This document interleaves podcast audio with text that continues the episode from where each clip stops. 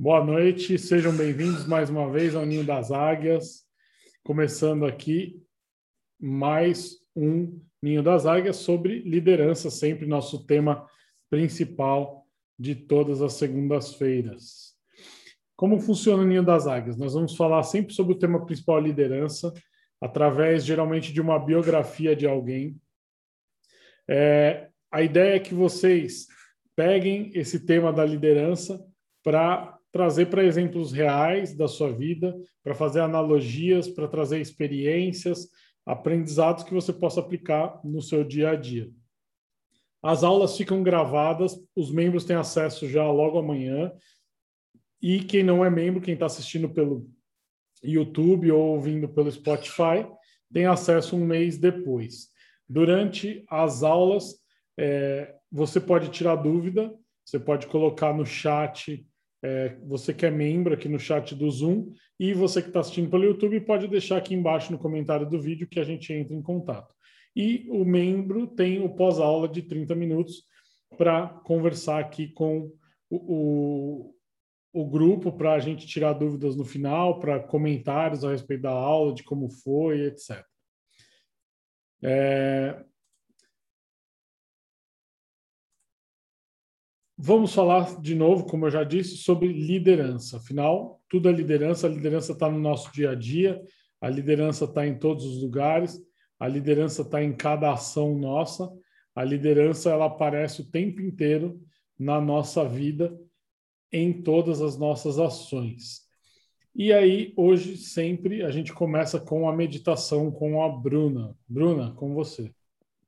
Boa noite, pessoal. Boa noite, pessoal que está assistindo a gente pelo YouTube. Hoje, antes da gente iniciar a nossa prática meditativa, eu vou pedir para vocês pausarem o vídeo um pouquinho e buscarem um papel e uma caneta para vocês fazerem algumas anotações pós-meditação. E a gente também vai iniciar de uma forma diferente. Na nossa prática meditativa de hoje, Antes do início, eu já gostaria de pedir para vocês pensarem em algumas pessoas. Duas pessoas que vocês amam muito e que essas duas pessoas amam vocês também. Uma pessoa neutra pode ser vizinho, pode ser o, é, o porteiro do seu condomínio, precisa ser uma pessoa extremamente neutra na sua vida. E a, terceira, e a quarta pessoa é a pessoa que você já teve ou você está tendo algum tipo de conflito e você gostaria de neutralizar essa situação com essa pessoa. Bom, agora nós vamos dar início à nossa prática meditativa. Zé, por favor, pode rodar a música. Lembrando sempre vocês de manterem uma postura ereta, sentado ou deitado, mantendo a coluna alinhada com o pescoço e a cabeça de vocês. Podem fechar os olhos. Podem colocar as mãos de vocês sobre as pernas, com as palmas para cima. Podem fazer algum tipo de mudra ou da forma que for mais confortável, sem regras. Começa relaxando seu rosto.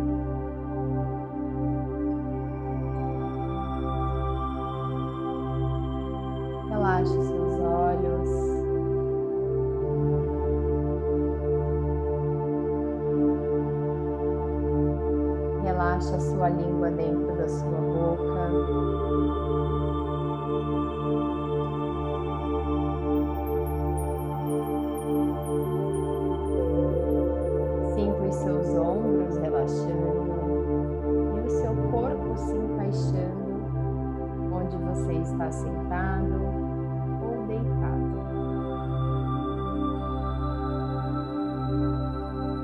Perceba o que está acontecendo ao seu redor.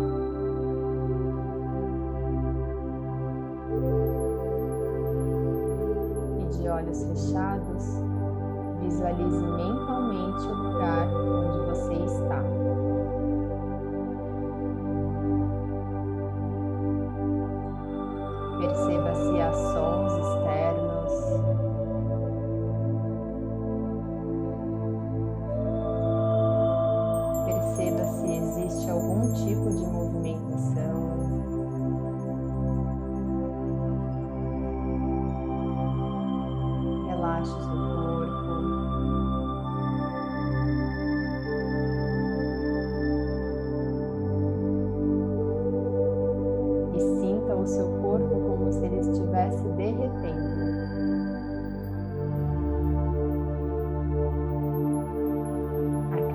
respiração, o seu corpo derrete mais.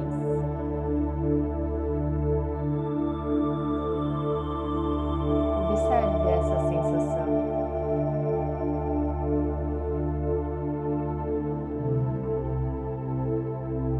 Se a sua mente tentar te levar para outro lugar,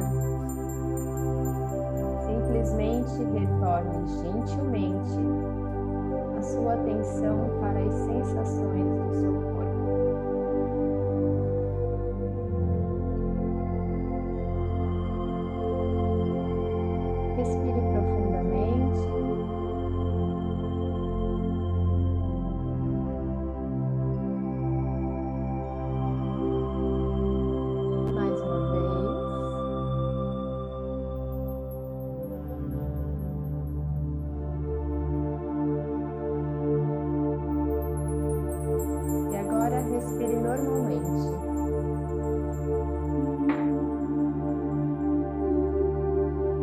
apenas permitindo que a sua respiração flua com o ritmo do seu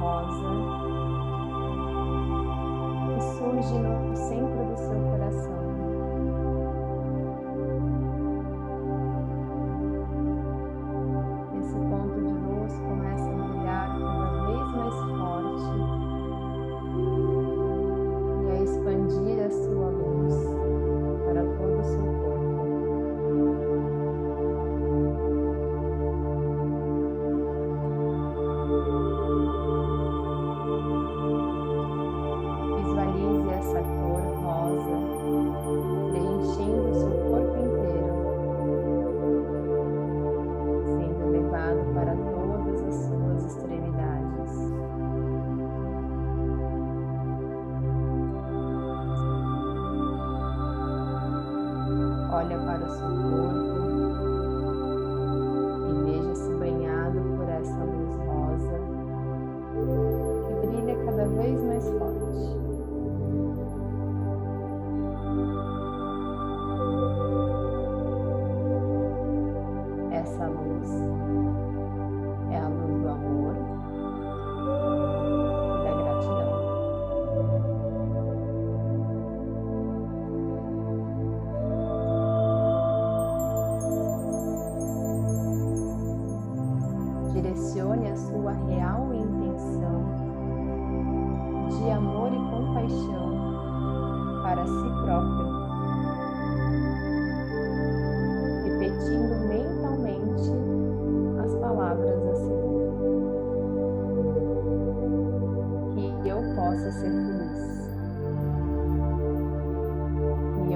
possa ser saudável.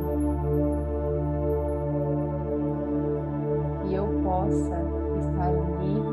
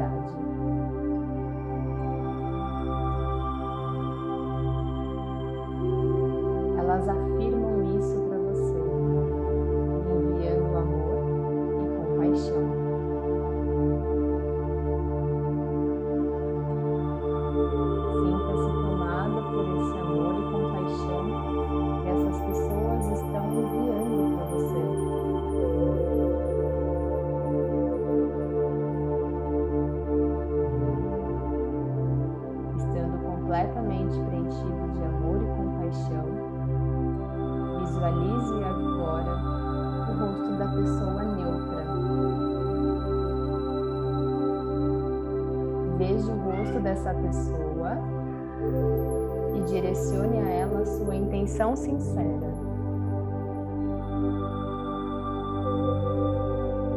Que você possa ser feliz. Que você possa ser saudável. Que você possa estar livre da dor. Que você possa viver sua vida com facilidade.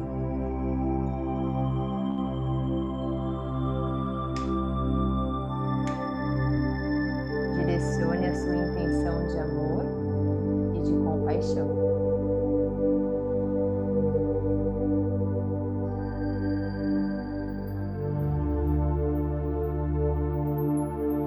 Agora visualize a pessoa você quer neutralizar o que você sente.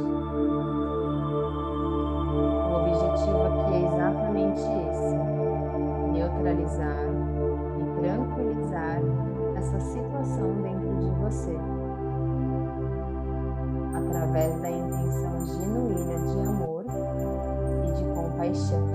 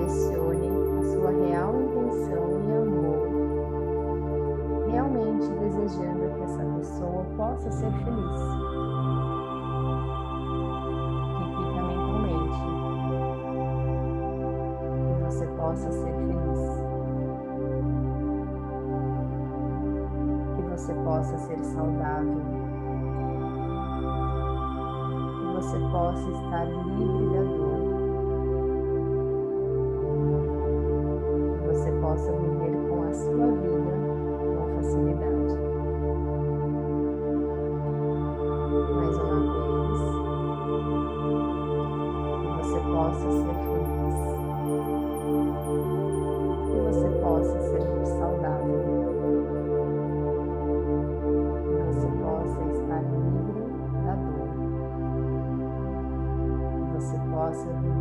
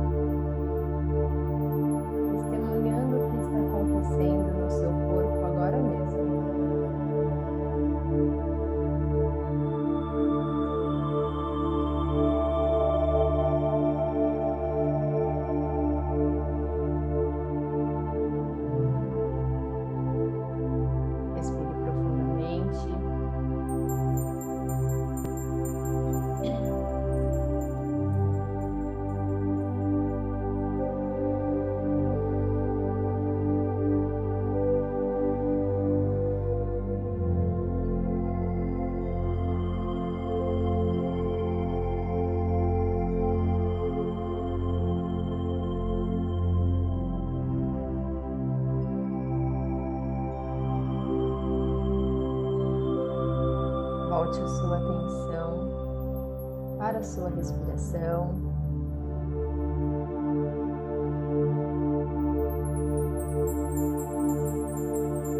Volte a sua consciência para o seu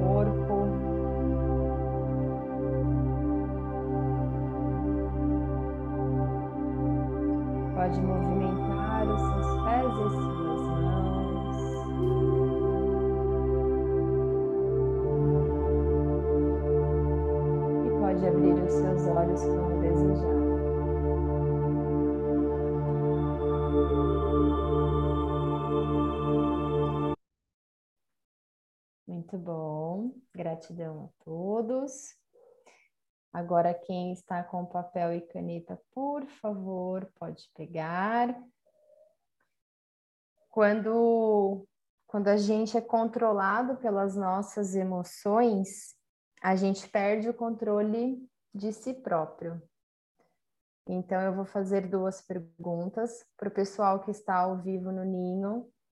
É, vocês podem responder e, se precisarem conversar comigo, fiquem à vontade pessoal do YouTube pode responder, se precisar também deixar comentários abaixo, fiquem à vontade, eu respondo com toda atenção e carinho. E a primeira pergunta é como você lida com as suas emoções? Vou repetir. Como você lida com as suas emoções? A segunda pergunta Quais as situações que tiram a sua paz?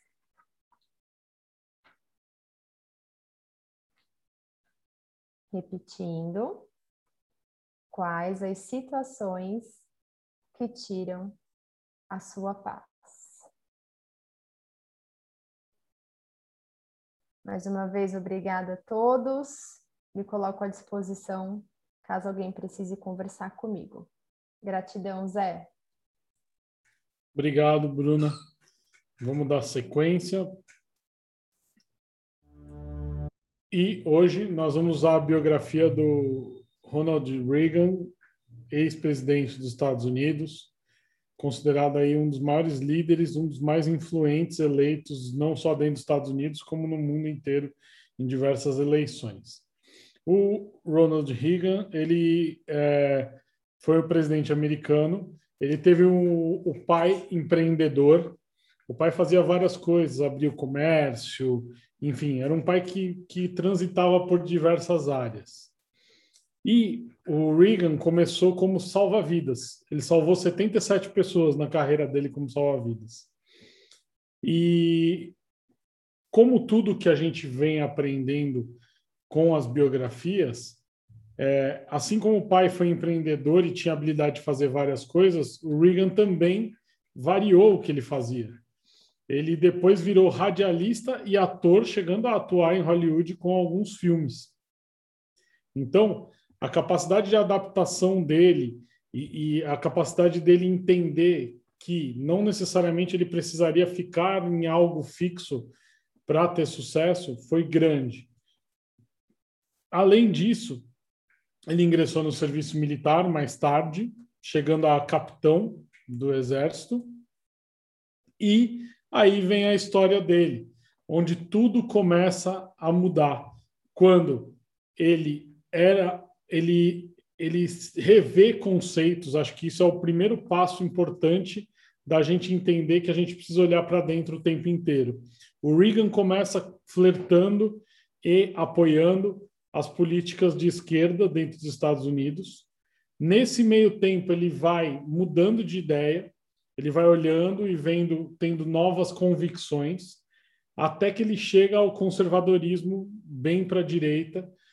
E ele nunca teve vergonha de dizer que um dia ele já foi algo ou ele já pensou de tal maneira. Eu acho que até aqui o principal ensinamento da liderança dele é que nós somos capazes de nos reconstruir e ressignificar muitas ideias, muitos pensamentos a cada dia, a cada instante, a cada momento. E que a gente pode sim, conforme o tempo vai passando, mudar, transformar, aceitar novas ideias, nos rever e que nunca é tarde para isso. E aí, dentro disso, ele vira governador da Califórnia. E a Califórnia é muito conhecida por ser um, um, um estado onde a esquerda sempre dominava, e ele, mesmo com a ideologia diferente da maioria, ele consegue ser eleito na Califórnia e consegue fazer grandes mudanças lá no estado da Califórnia, colocando os princípios dele em ação. E ele não tinha medo disso. Ele acreditava que o governo tinha que trabalhar para o povo e não o povo para o governo. Ele acreditava que um governo muito grande, muito elástico, poderia prejudicar a individualidade dos cidadãos. Então, ele valorizava muito o protagonismo das pessoas e ele fazia o governo dele em prol disso o tempo inteiro. Ele foi presidente americano dois mandatos, né? Foi eleito e reeleito e ele teve dois grandes trabalhos aí frente ao governo americano, que foi o combate às drogas e a governos autoritários no mundo inteiro. Então, ele sempre se posicionou, ele topou enfrentar aqueles que não queriam é, a liberdade das pessoas, ele topou encarar, mesmo até quando não eram brigas politicamente interessantes para os Estados Unidos, ele foi se colocou porque ele julgava que a liberdade das pessoas, o princípio que ele tinha que pregar para as pessoas era esse. Então, foi um cara super determinado, que se reviu em muitos momentos, que olhou para dentro, aceitou novas ideias, se reconstruiu, se desconstruiu, até que ele conseguiu chegar, vamos dizer assim, no melhor da carreira dele e ser alguém que, além de acreditar muito no que fazia, se colocava, brigava por isso e fazia a qualquer custo. Qual é o legado dele, dentre vários que ele deixa? Primeiro, ele impediu a Guerra Fria, que na verdade ela existiu, mas ela não houve como guerra mesmo, né? É, a Guerra Fria entre é, é os comunistas e os capitalistas, na época representados pela Rússia e Estados Unidos, é, foi o maior legado dele porque ele foi o cara que liderou essa negociação para que não se, se tornasse uma guerra efetiva, né? Uma guerra realmente de armas. Ele fez com que a política econômica liberal dos Estados Unidos tivesse sucesso e fosse modelo para muitos outros governos posteriores a ele. E ele renovou a fé no sonho americano de que as pessoas podiam conquistar aquilo que queriam, que lutavam, que buscavam.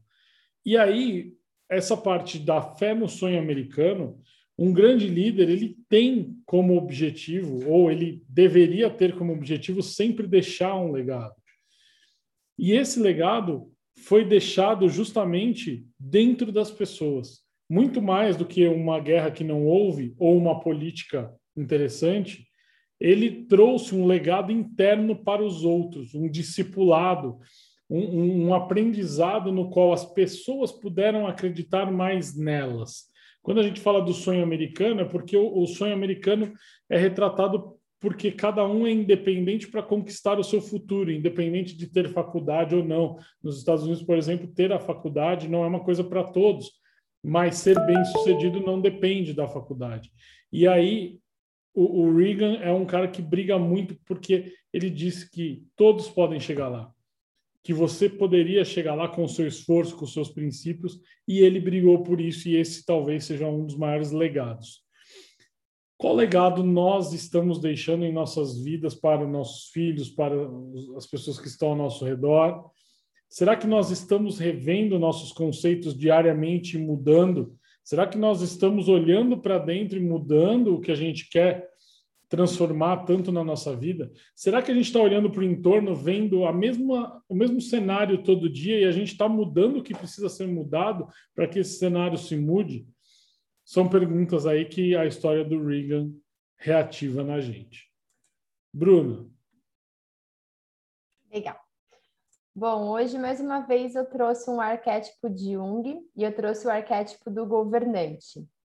E as maiores características desse arquétipo é aquela pessoa que ela quer governar, liderar, comandar, precisa de características bem específicas, como ter responsabilidade, organização e competência, além de desejar o poder. É uma pessoa que ela se torna ambiciosa e preocupada com o bem-estar da sociedade. Portanto, o caos é um dos maiores medos dessa pessoa. Influenciadas por esse arquétipo, outra característica positiva é, é, a visão clara das coisas e costumam ter boas soluções para diversas situações difíceis como um bom líder normalmente tem.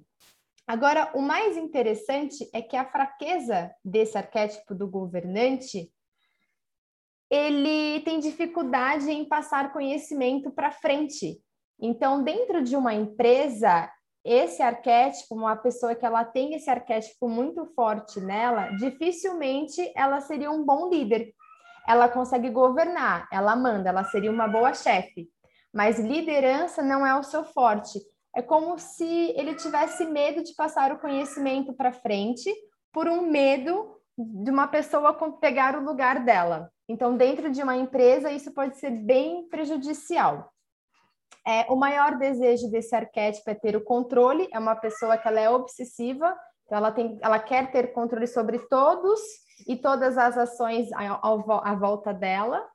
O maior medo é o caos, a revolução, é, a sua estratégia é exercer a, a liderança e os seus dons, responsabilidade e organização. Assume com facilidade o papel de governante e controla tudo à sua volta. Como eu disse, gosta muito, tem o excesso de controle, né? Não gosta de pessoas que perturbem, perturbem a ordem é, são confiantes e competentes, ficam confortáveis na organização de atividades e processos que revelam sua maestria pessoal. É aquela pessoa que ela gosta sempre de ter tudo organizadinho, um processo todo certinho. E qualquer coisa fora disso já é um caos para ela, ela já fica toda bagunçada. Ô Zé, eu não sei se a gente poderia, inclusive, é, associar com o padrão comportamental do lobo. Não sei o que, que você acha. É, acho que sim e não. Eu acho que dá para a gente associar mais a alguns é, perfis comportamentais, sim. Mas tem um pouco do gato, um pouco do lobo. Do tubarão é, também, né? É, então, tem um pouco de tudo, mas acho que tende um pouco para os perfis mais reflexivos. Ah, legal, legal. Tudo bem. Bom, eu terminei por aqui com você, Zé. Tá, eu, eu, trouxe exatamente pensando nisso a questão dos perfis comportamentais relacionados à rotina, né? Como os perfis relacionam-se às rotinas e interagem com as rotinas. Se você que está assistindo não sabe o seu perfil comportamental, deixa o um comentário aqui que a gente entra em contato para que você possa descobrir qual perfil você é: tubarão, águia, lobo ou gato. O tubarão ele gosta da rotina. E ele gosta da rotina por um motivo bem simples, porque ele quer executar. Então, para quem é um executor nato, ter uma rotina facilita muito. Se eu já tenho todo o plano traçado, ir lá e executar, é excelente. Se eu já sei aonde eu vou, porque eu vou, quando eu vou, eu consigo executar melhor. A águia, já não gosta de rotina, porque o forte dela é a criatividade e ela gosta de liberdade, é um valor muito presente nela. Ela sabe que ela precisa de disciplina, mas ela não gosta de rotina. Óbvio que algumas coisas têm que ser cumpridas como rotina, ela não é também é, é, avessa a qualquer tipo de rotina, mas ela prefere ter a, a dose dela de liberdade e de poder escolher a ordem das coisas. O lobo, ele não gosta, ele ama a rotina. O lobo gosta muito, ele é apaixonado por uma rotina, porque nada saia do controle, porque nada saia do padrão, porque tudo seja seguido conforme o plano infalível dele. E o gato já é adaptável. Ele gosta, ele, ele consegue se adaptar tanto à rotina quanto à não rotina. Porém, ele não gosta de mudança. Não, não entendi, Zé. Ele não gosta de mudança e pode ser que ele goste de não rotina? Sim. Se ele já tem uma prática de fazer as coisas de uma maneira com poucas rotinas, ele se adapta a isso. Só que ele, depois, para mudar para algo com rotina, ele não gosta dessa mudança. Mas ele se adapta tão bem a uma questão de rotina quanto a de não rotina. E aí, eu, quem sabe não fala, porque tem gente que eu já dei essa semana, mas eu trouxe aqui um desafio matemático hoje aqui para gente. Complete a sequência. 2, 10, 12, 16, 17, 18, 19. Qual é o próximo número? Eu vou dar um minuto para quem está assistindo ao vivo colocar no chat. Menos a Leca.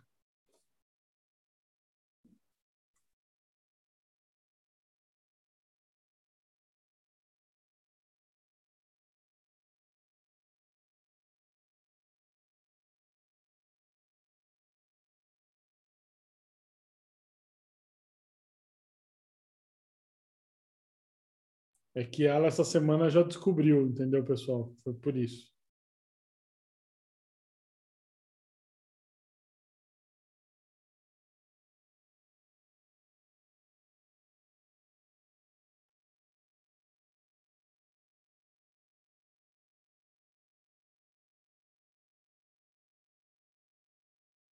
Nenhum palpite por enquanto.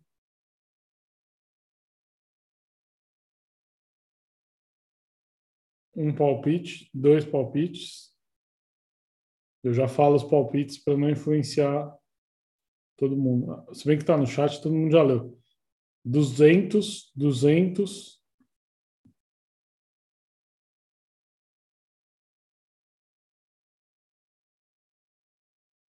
Beleza, deu um minuto. Alguém mais quer tentar?